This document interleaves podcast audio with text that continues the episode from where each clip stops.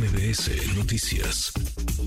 Ahora el PRI padece y parece el barco se hunde. Ayer renunciaron cuatro senadores y no cualquier grupo de senadores.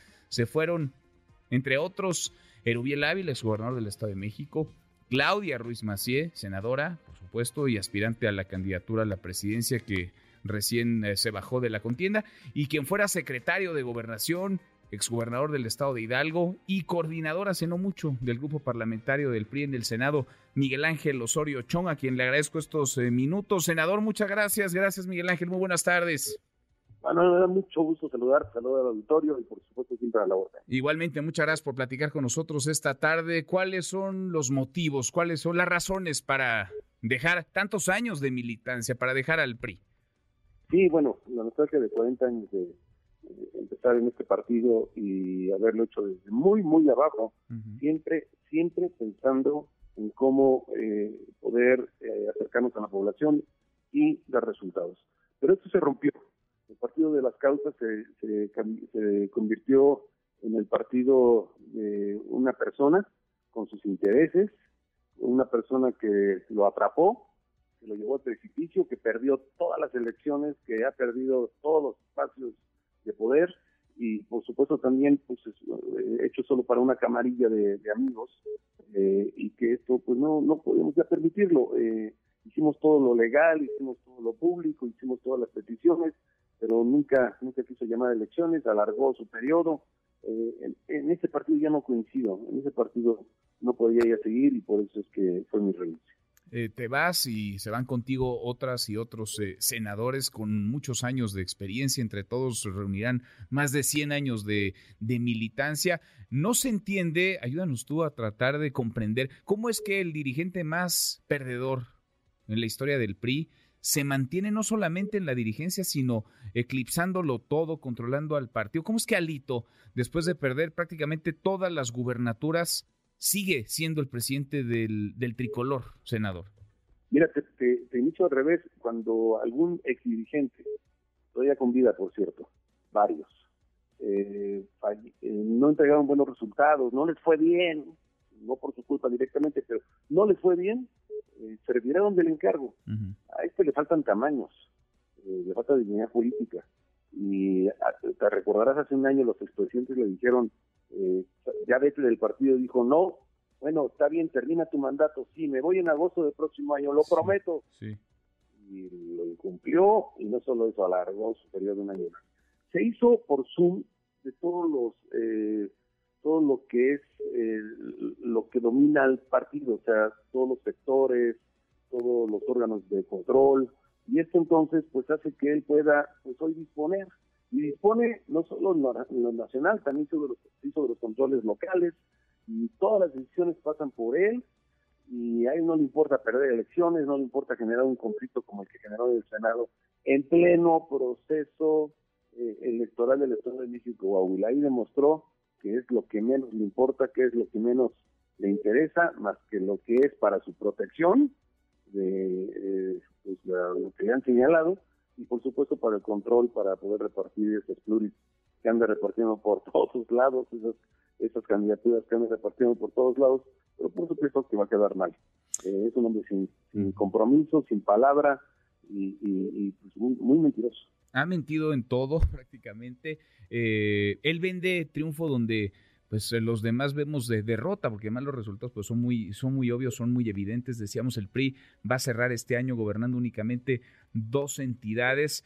¿Qué va a pasar con, con el tricolor ahora? Porque el tricolor forma parte de la alianza, de este frente que comenzó recién hoy el proceso de inscripción de quienes buscarán la candidatura presidencial. ¿Hay PRI para ese frente? ¿Hay PRI para esa alianza? ¿Quién representa hoy por hoy? ¿A quién representa además de a sí mismo Alejandro Moreno?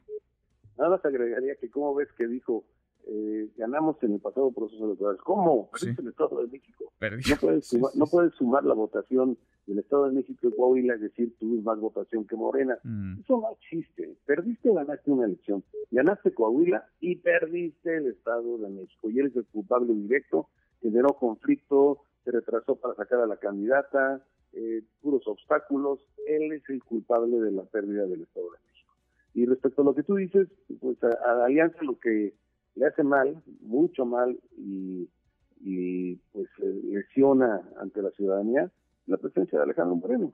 Eh, es el que esté ahí sentado, el que esté ahí eh, dirigiendo, el que esté planteando eh, pues vías que solo le convienen a él, porque porque es lo que él hace, esto de llevarlo hasta estas fechas, el proceso para la selección del candidato de la alianza es un grave error cuando los otros candidatos del gobierno le llevan tres años afuera cuando hacen una hacen una eh, un proceso pequeño cuando deben hacer algo muy grande ir a todos los estados.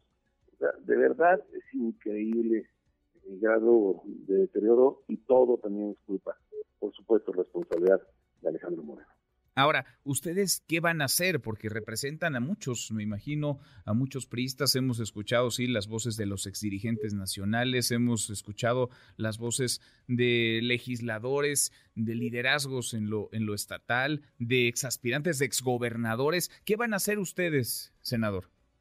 Mira, eh, efectivamente ayer fue solo el principio de, muchas renuncias, ayer fueron más de 350 de dirigentes, diputados, legisladores, eh, presidentes municipales en activo, eh, bueno, de todo tipo y de las 32 entidades. Eh, lo que vamos a, hacer es acercarnos a los ciudadanos de lo que se han manejado los partidos, vamos a hacer diálogos en los estados, vamos a hablar con los que se han ido del PRI, pues para tratar de estar todos juntos, vamos a, por supuesto, hablar con organizaciones de la sociedad civil, y, vamos a ir viendo cómo va decantando los procesos internos, eh, particularmente de la alianza, para eh, ver eh, hacia dónde caminamos. insisto, mientras está Alejandro Moreno, está haciendo un daño terrible, terrible a la alianza. ¿Van a ser un grupo parlamentario independiente? ¿Los cuatro van a ser un grupo parlamentario nuevo?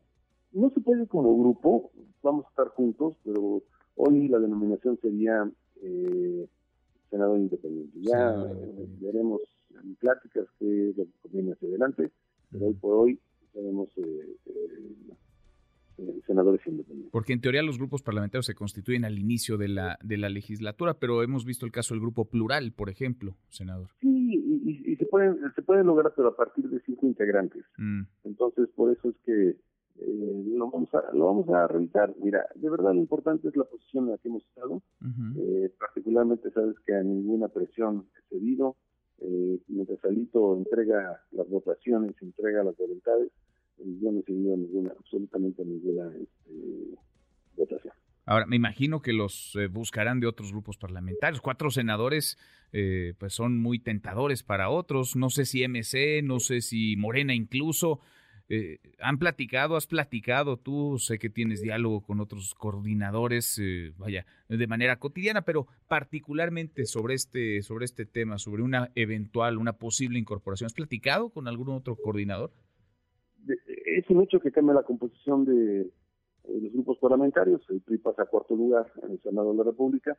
Y, sí, platico con todos y nos han invitado, pero no hemos tomado ninguna decisión. Nos vamos a reunir los cuatro la próxima semana. Vamos a salir a un primer estado la próxima y ahí ya eh, vamos a tomar una decisión que por supuesto lo haremos de frente a, los medios y a la sociedad. Bueno, pues platiquemos entonces, eh, senador, yo te agradezco como siempre. Sobre 2024, entonces ustedes eh, se mantienen expectantes a lo que ocurre en el frente, pero sin participar activamente por ahora. Es exactamente correcto lo que dices, así lo vamos a hacer, vamos a ver cómo viene, se decanta y de ahí ya tomaremos alguna decisión. Bien. Miguel Ángel, muchas gracias. Gracias, senador. Todo lo contrario, muchas gracias. Gracias, muy buenas tardes. Redes sociales para que siga en contacto: Twitter, Facebook y TikTok. M. López San Martín.